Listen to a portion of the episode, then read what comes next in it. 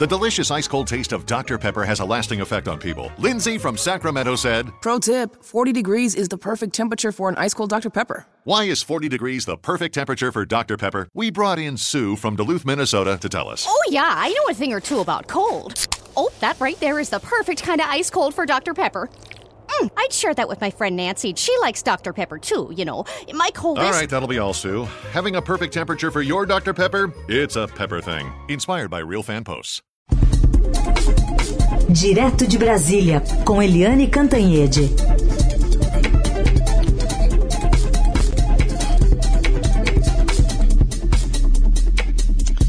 Oi, Eliane, bom dia.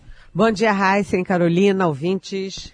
Oi, Eliane, bom dia. Bom, vamos começar com essa conclusão, né, de que somos uma ameaça ao mundo e estamos na contramão dos esforços contra a pandemia, com a maior alta de mortes por Covid.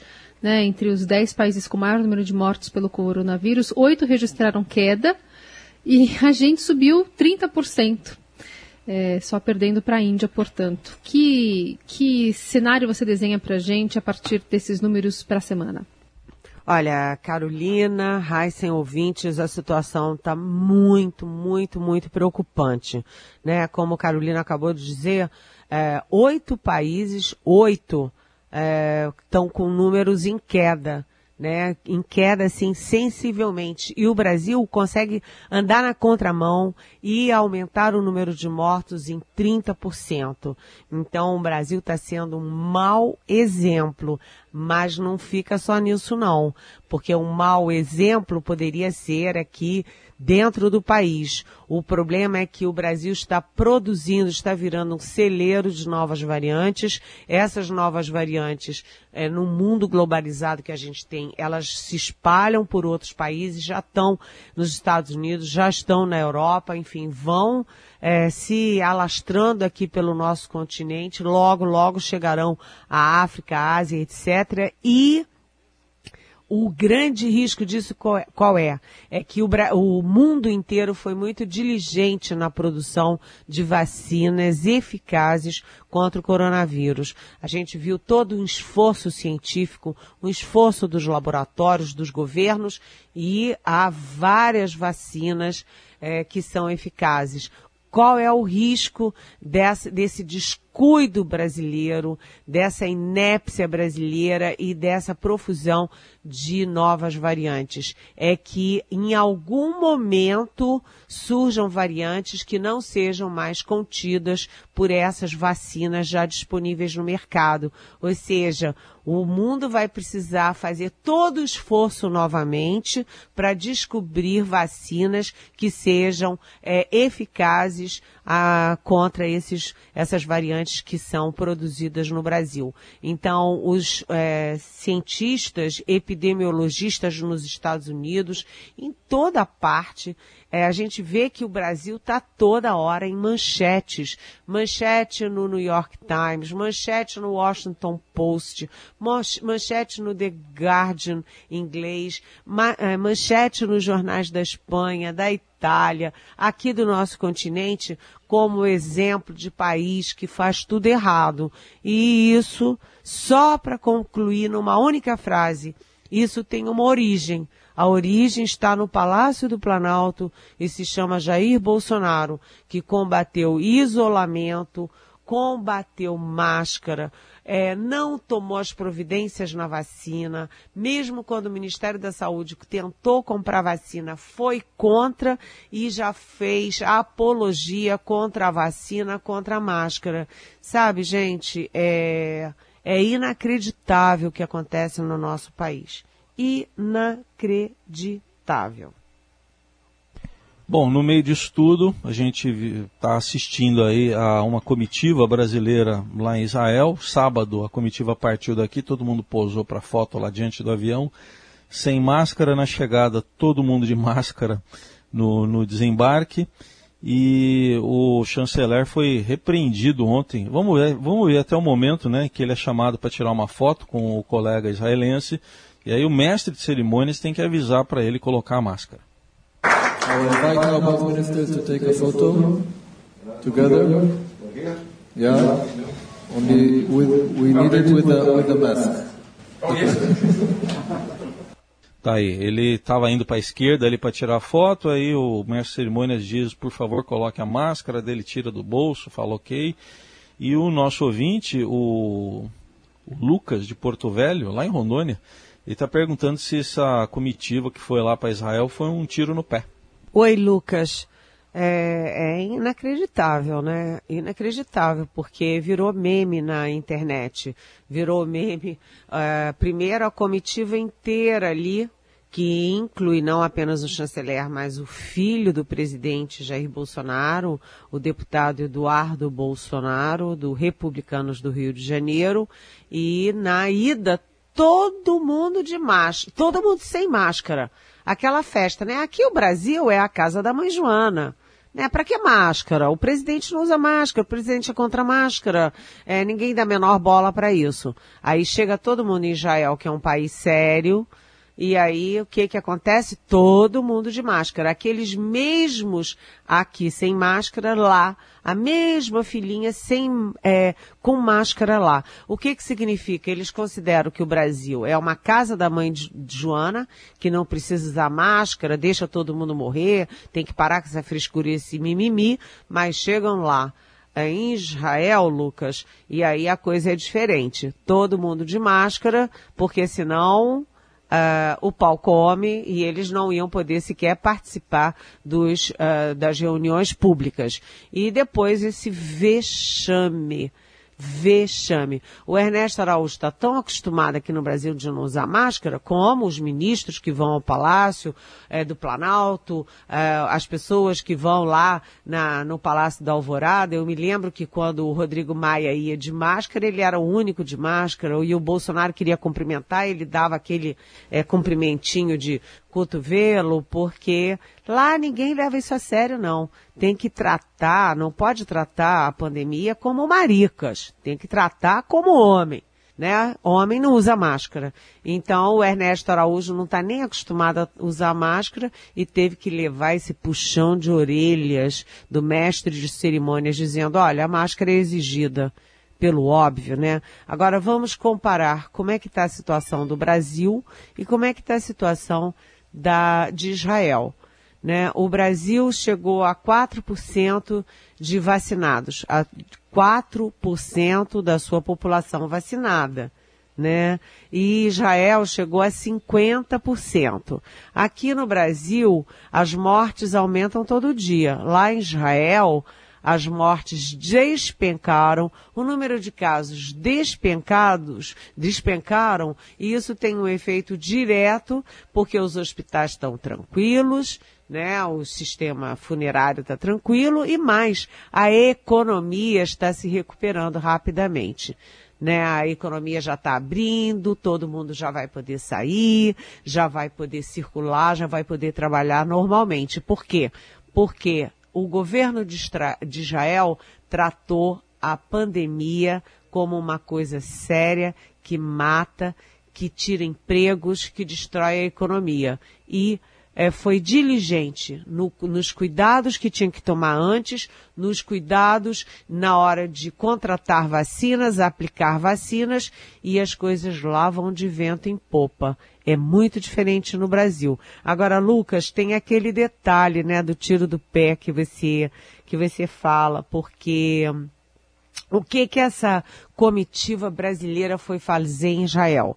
O grande sucesso de Israel é porque Israel vacina, vacina maciçamente, está disparado, ganhando elogios no mundo inteiro por vacinar maciçamente sua população, né? Mas o, a comitiva, o chanceler, o deputado é, Eduardo Bolsonaro, etc., ninguém foi para lá para se informar sobre vacinação, é, ver como é que foram as compras, como é que está funcionando. Não, não.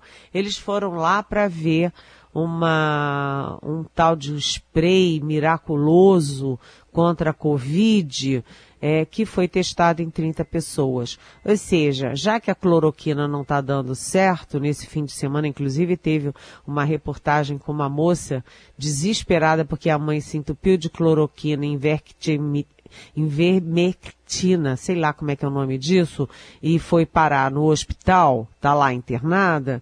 E agora, como isso não colou, o Bolsonaro agora faz uma outra aposta mística, que é num spray que foi testado em 30 pessoas. Mas o sucesso lá em Israel não é por causa de spray, nem por causa de nada místico, nem por causa de cloroquina. O sucesso é pela vacinação em massa. Mas o Bolsonaro não está muito aí é, para isso não, viu? Eliane, mais um assunto para a gente tratar contigo aqui é sobre a, o coronavírus e as variantes que estão avançando e as doses de vacina anunciadas pelo Ministério da Saúde que só diminuem. Ou, se não diminuem, os prazos são muito longos, né? Segundo semestre de 2021, primeiro semestre de 2022. Enquanto isso, o vírus continua lotando hospitais, UTIs, né? É, a gente está vendo o colapso da saúde. É, Rio Grande do Sul, Paraná, Santa Catarina, Mato Grosso, né, Rio Grande do Norte, é, Rio de Janeiro. Rio de Janeiro está com ocupação de leito de 97%.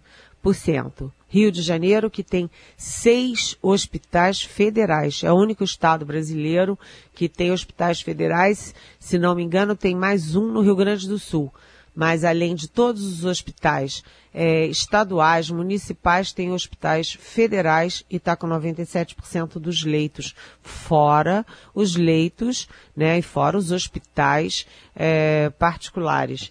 Então, o, o Brasil está em colapso e é, Mato Grosso pede socorro para o Ministério da Saúde e o Ministério da Saúde diz, olha, desculpa, mas não tem para onde transferir os pacientes. Lá no Sul tem é, até ontem em torno de 800, 800 tantos pacientes na fila para leitos. Né? As pessoas vão morrer em macas pelos corredores vão morrer daqui a pouco em calçadas, porque não tem é, leito, não tem UTI, vai faltar o respirador. É uma situação absolutamente dramática. Isso de um lado. Do outro lado, você tem a falta de vacinas. E olha, o, ontem eu escrevi na minha coluna, eu escrevi na minha coluna, a, o título da coluna é Em Guerra, a coluna no Estadão. E eu botei lá que a gente está em guerra, por quê? Porque o ministro Paulo Guedes da Economia tinha dito em janeiro que se o Brasil chegasse a mais de mil mortos por dia, né, é, e se é, diante desses é, mil mortos por dia não tivesse vacinação, que a gente iria entrar em estado de guerra. Logo, nós entramos em estado de guerra porque a gente está batendo recorde em cima de recorde, já tem 250, 265.500 mortos, né? É, pela primeira vez num domingo, onde a subnotificação, a gente passou de mil mortos, foram 1.054 mortos em 24 horas, né? Primeira vez, hein? A, a média móvel bateu em 1.497 mortos é, nos últimos sete dias, com recorde, nono dia de recorde na, na, na, média móvel no Brasil, 1.497. E é, é impressionante, né? Cadê as vacinas? E aí na minha coluna eu escrevi lá que nós estamos em guerra com um capitão destrambelhado no comando e com um general ruim de conta, como esse Pazuello é ruim de conta aí no comando da saúde, porque ele fala em milhões de doses, tudo é milhões de doses para cá, milhões de doses para lá, e ele tinha anunciado 48 milhões de doses em março. Nós estamos em março, agora não são mais 48 milhões. O Ministério da Saúde já baixou para 38 milhões. Aí depois baixou para 30 e poucos. Ontem já chegou a 30 milhões. Ou seja, gente, é, o Ministério anuncia muito e entrega pouco, porque o gato comeu 18 milhões de doses para março. E isso se repete. Né? Se repete porque eles anunciam é, vacinas que não estão aprovadas pela Anvisa, né, não tem contrato com a vacina única que tem é, é, autorização definitiva da Anvisa, que é a Pfizer, né? Aí a, a, a Fiocruz, que foi a única aposta é, do, do, do, governo federal, foi Fiocruz com Oxford e AstraZeneca. Tem tido problemas lá técnicos e também atrasa, ou seja, aqui em Brasília, ah, ninguém sabe. Ontem eu fui pesquisar como é que está a vacinação em Brasília? Parou em 79 anos, aí foi para 75, não tem mais dose, ninguém sabe quando começa acima de 70, e a gente sabe que o, o público-alvo é acima de 60. E cadê? Não tem nem previsão. E isso se replica no Brasil inteiro. Participação de Eliane Cantanhede, direto de Brasília. Tem mais pergunta de ouvinte, Eliane. A Clarice Andrade quer saber de uma pesquisa de opinião, que aliás tem os detalhes lá no portal do Estadão, que, é, que mede o potencial de voto de 10 possíveis candidatos nas eleições de 2022 que indica que apenas o ex-presidente Lula demonstra ter mais capital político que Jair Bolsonaro. Ela pergunta o seguinte, sério? É a pergunta da, da Clarice. Oi, Clarice, bom dia, bem-vinda. É, essa pesquisa foi feita pelo novo Instituto de Pesquisa da Márcia Cavalari, que foi a, foi, enfim, a grande gestora do IBOP durante décadas. E, e a Márcia explica que é, isso aí é como se fosse um start, né? O que que significa esse índice é, de, de aceitação? Significa que você não está comparando pessoas, você não oferece uma lista e diz quem que você votaria.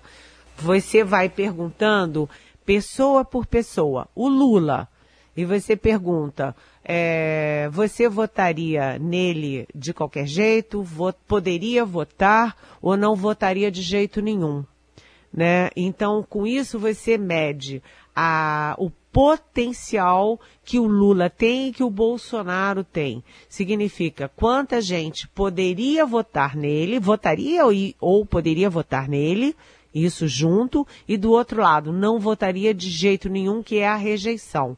Os dois têm um potencial alto de quem votaria, mas tem também uma rejeição bastante alta. E na, no confronto desses dois é, polos, quem sai na frente, quem sai na frente é o Lula. Mas a própria Márcia Cavalari escreveu uma análise ontem explicando que entre essa, esse confronto de potencial com depois com a decantação para voto vai uma diferença enorme. Porque muita gente que foi é, consultada como por exemplo o Guilherme Boulos ele é muito desconhecido. Então, como ele é muito desconhecido, ele, muita gente não sabe se votaria nele ou não, e se tem rejeição a ele ou não, se não votaria de jeito nenhum nele.